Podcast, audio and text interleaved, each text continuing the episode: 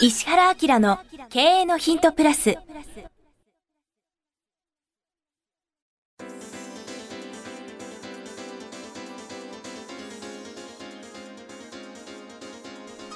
ポッドキャスト石原明の経営のヒントプラスは勝てるビジネスモデルや売れる仕組みの作り方経営者や起業家が持っておくべき能力とその磨き方リーダーの育成や強い組織の作り方などについて経営コンサルタントの石原明がリスナーの皆様からのご質問に直接お答えする形でお伝えしていく番組です。企業を継続発展させるためのノウハウを提供する日本経営教育研究所株式会社がお届けいたします。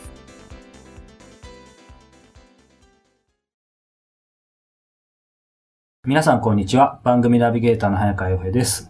石原明の経営のヒントプラス。今日は第71回です。石原さんよろしくお願いします。はい。よろしくお願いします。えー毎度本当に濃い質問をいただいてですね。最近そうだね。もう日に日に本当にコンサルティングが始まるんじゃないかというような、えー感じなんですが、はい。はい、今日も早速行ってみたいと思いますは。えー40代、えーこの方は、えー営業コンサルタント職のえー経営者の方ですね。これ会社されてるんだよね。そうですね会社をね。はい。えーはじめまして、えー日報を強化して営業力強化のコンサルをしている、えーものです。はい。いつもポッドキャストを欠かさず聞いて、えー納得しながら勉強しています。石原先生のような経営コンサルの領域では、経営とは売れる仕組み、えー、かっこビジネスモデルとマーケティングを作ることだということが、とても重要なことと私は理解しています。はい。私のような業務系コンサルでは売れる仕組みを作り出すことが、主業務ではありませんが、そういう仕組みがきっちりしている会社もまだまだの会社も、年間計画、隔月販売計画というものがあり、えそれを達成させるために営業部門が頑張っているのですが、えどうも、え営業部門は計画を達成させるように動いてないことが多く、成り行きで、え各人が頑張って、マネージャーもプレイングしながら部下に頑張れ、的行動が多いのが実感です。そうした販売計画を達成するための営業部門のマネジメントとしての効果的、え速攻的な取り組み点、注意点を教えてください。日報マネジメントに取り入れていきたいと考えています。うーん、なるほどな、はい。また、営業計画の達成と日報マネジメントの重要性の関係についてどのようにお考えでしょうかという。すごくなるほど。ね。あの、よくね、こういうコンサル系の方の相談を受けますよ。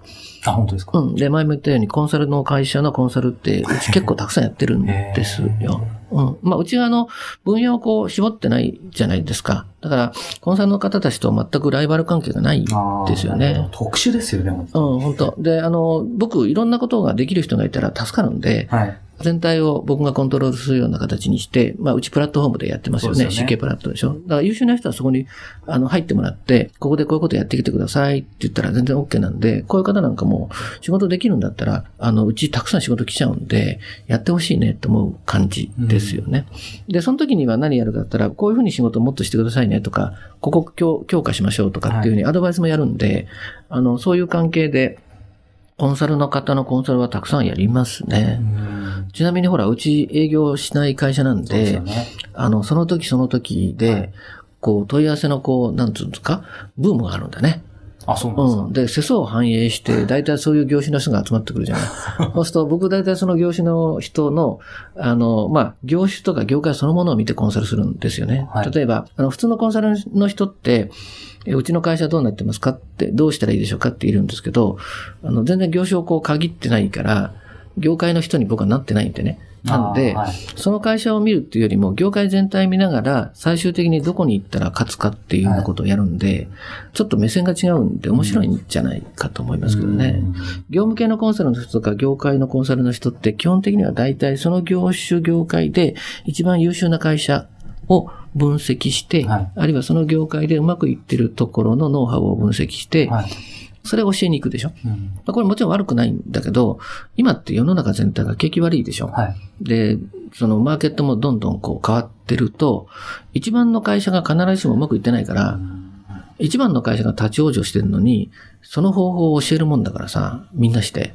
だから一番の会社が立ち往生してるところに激突するみたいにさ、2番、3番、4番の5番とか全部の会社を合わせてやっていくから、きついんだよね。しかもなんかその業種と業種の境もなくなってきて、い異業種だった人が入ってきたりとか、そうそうそうマーケット自体がいろいろなんかそ存在し。てう。だからいろんな業種、業界のことを知っとくべきだし、はいで僕はそれをこう、もう本当にその遠くの目線で見て、はい。いやー、この業種自体なくなるよとかですね。うん。っていうことはそもそもこっち行った方がいいに決まってるじゃんってなると、全く独自の方法でコンサルすることに、アドバイスすることになるんで、あの、面白いですよね。うんうんそうですよね。その業界だけでいろいろ分析しても、そもそもその業界自体がもうやばかったら、うん終わっちゃいますよね。あの、こういうの言うとちょっと皆さんびっくりすると思いますけど、コンサルがなんでうまくいくかっていうとですね、あの、全く一言だと思ってやってるから。いや、これすごい大事な目線なんだよね。そうか。うんあのね、そのつもりになっちゃってはい、だいたい業務系のコンサルの人、業界のコンサルの人ってね、その業界の人になっちゃうんですよ。そうですね。そうすると、思考がね、まあ嫌われたくないのもあるんだけど、同じになっちゃうんですよね。はそうすると、その中で苦労する。っていうか、その中で努力することばっかりしちゃうので、い。はい。あんまりこう斬新なことができないと思うんですけど、うん僕はもう全然その外にいるんで、いやー、所長、この業種自体なくなるからどうすんのってこと平気で言いますよね。うん。で、そうすると、こう、さっき言った流行でね、まあ営業しないし、そんなスタンスでやってると、あの、数年前はゼネコンさんが退去してうちの会社に来て、だから日本中の、あの、各地方の有名ゼネコンさんとかうちに行列してましたよね。で、その後流通系の人たちですよね。それから医療系の人がドドドって来ちゃったりとかしてるんですけど、最近はね、このコンサル系の人と、あの、教育系の人と、修行系の人がものすごい多いです。ああ、そうですか。うん、税理士さんの顧問なんかもすごく多くて、会社自体がなくなってるもんね。ああ、今そう言いますよね。うん。なんで、こういう方の質問はたくさん受けるんですけど、えーっと、すごく基本的なことをされているので、ご立派だなと思うんですけど、多分ですね、えーっと、こういう営業の教育をする場合に、教えるばっかりだと難しいと思います。教えるばっかりだと。そうそう。だからね、えーっと、コーチングじゃないんだけど、質問した方がいいでしょうね。うん。質問。うん。で、日報はなんで書くのかっていうことですけど、えっ、と、書くことによって、ある種自分を客観的に見れるチャンスがあるんだね。そうですね。うん。だから、書かせ方自体も結構重要なんだよね。うん。まあ、書くだけで、そうそうそうそう。意味ないですよね。その作業みたいになうんっちゃった。それで、多分この方は、日報書いたものをご自身で見て読むんだよね。で、多分その、それをベースにして、今何がどうやって行われてるのって、はいそれに対してこうしたらいい、ああしたらいいっていうアドバイスをすると思うんですよ。だから、あの、本当に業務系のコンサルで、あの、その会社に行って上司の役割をしてあげるっていうことですよね。だからすごくいいと思いますよ。うん。ってことは、その上司の人も、もしくは社長の人も横に置いといて、やりとりを見せてあげるっていうことで多分成り立ってると思うんですよ。うんで、なるべくね、クローズでやんないこと。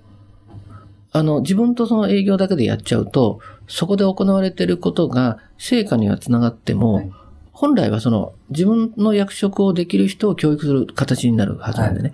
だから、えっ、と、営業のリーダーなり、はい。所長さんなり社長さんなりをなるべく横に置いといてやった方がいいですよね。はいだから、営業マンを指導してるっていうこともどう、ももうしてますけど、同時に、その、教える人の教育をしてるはずなんですよ。はい。なんで、それが終わったら、それをフィードバックしたらいいよね。うん。今の会話見てどう思いました？かとか。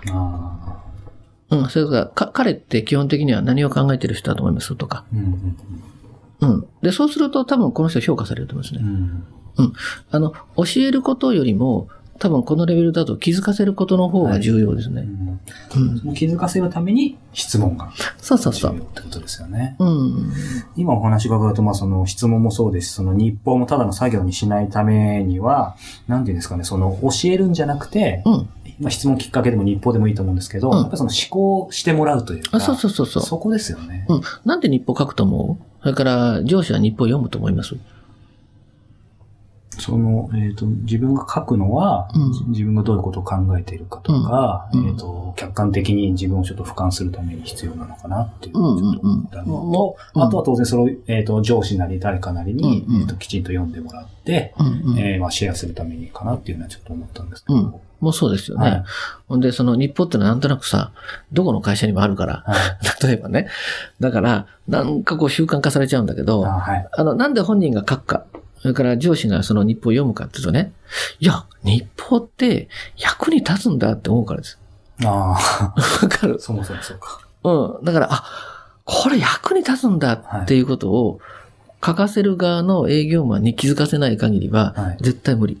ああ、うん、それから上司もね、お前仕事だから読めとかね、役割だろうって言われたって、それが実際に役に立つと思わなかったら絶対習慣化しないもん。そうですね。もう嫌々で。うん。だから、この人教えてる、気づかせるっていうのはそういうことそういうこと。だから、なるほど。教えに行っちゃってるはずなの。多分。だからその日報の位置づけ、そうか、そうなんで書かないんですか？とか、書くべきですよ、役職だからっていう、うんまあそういうところに入っちゃうときついんじゃないか。はい。だから、何を刺激すれば、この営業マンの人がうん日報を書くことが重要なんだっていうことに気づくかとかね。はい。あるいは、上司がその日報から何かを読み取って、あ、これ本当に役に立つわ、と。ね。まあ、ひいては、成果が上がっていくことは、自分の収入が上がったりね、立場が上がったり、昇進したりするってことでプラスになるわけでしょ。だから自分事として日報を捉えるようなアドバイス。うん。そうすると、売りが変わっちゃうよね。はい。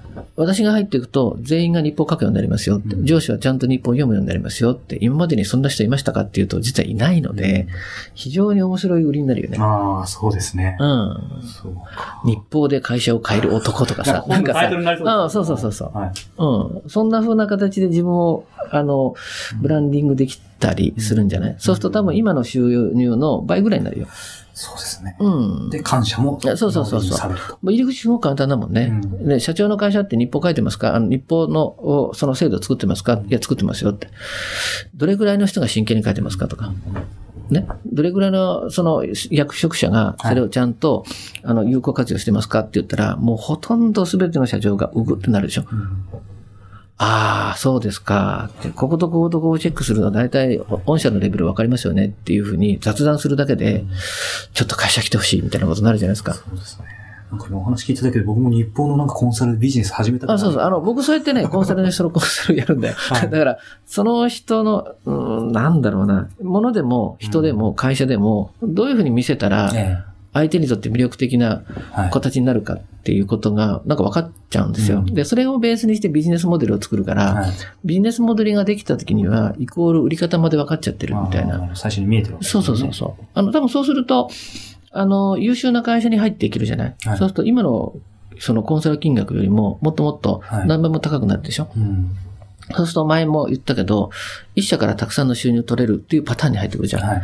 そうすると、時間があるので、もっと研究できるでしょ、はね。で、もっと面白いことをやれるようになったらもっと高くなるっていうふうな、あの、勝ちパターン、コンサルの勝ちパターンに入ってくるはい。コンサルの負けパターンっていうのは、コンサルしながらどんどん一件あたりの収益が低くなる。コンサル費用が少なくなって、はい。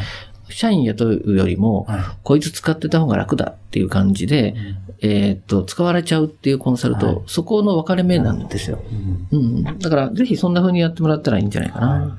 いや、でも、日報っていうと、なんか、すごい難しい何かを、その経営者の人にやってもらうわけじゃないので、うんなんか、わかりやすくていいですね。そうそうそう。で、明らかに変わるからね、うん楽じゃないかね。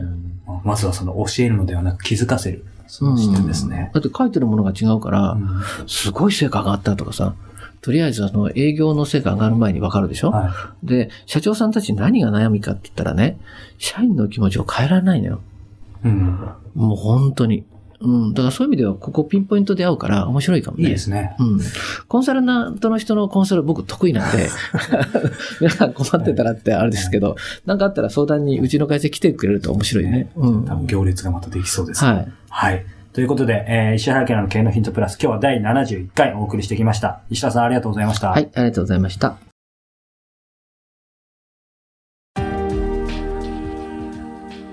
今日のポッドキャストはいかがでしたか？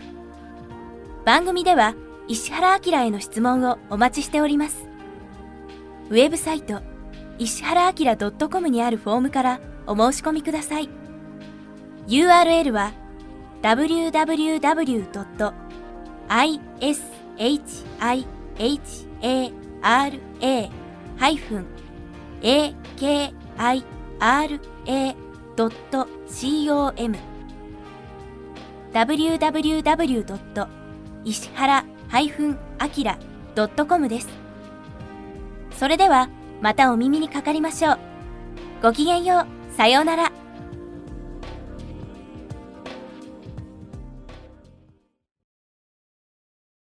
この番組は提供日本経営教育研究所株式会社プロデュースキクタス早川洋平制作協力若菜はじめ。ナレーション、岩山千尋によりお送りいたしました。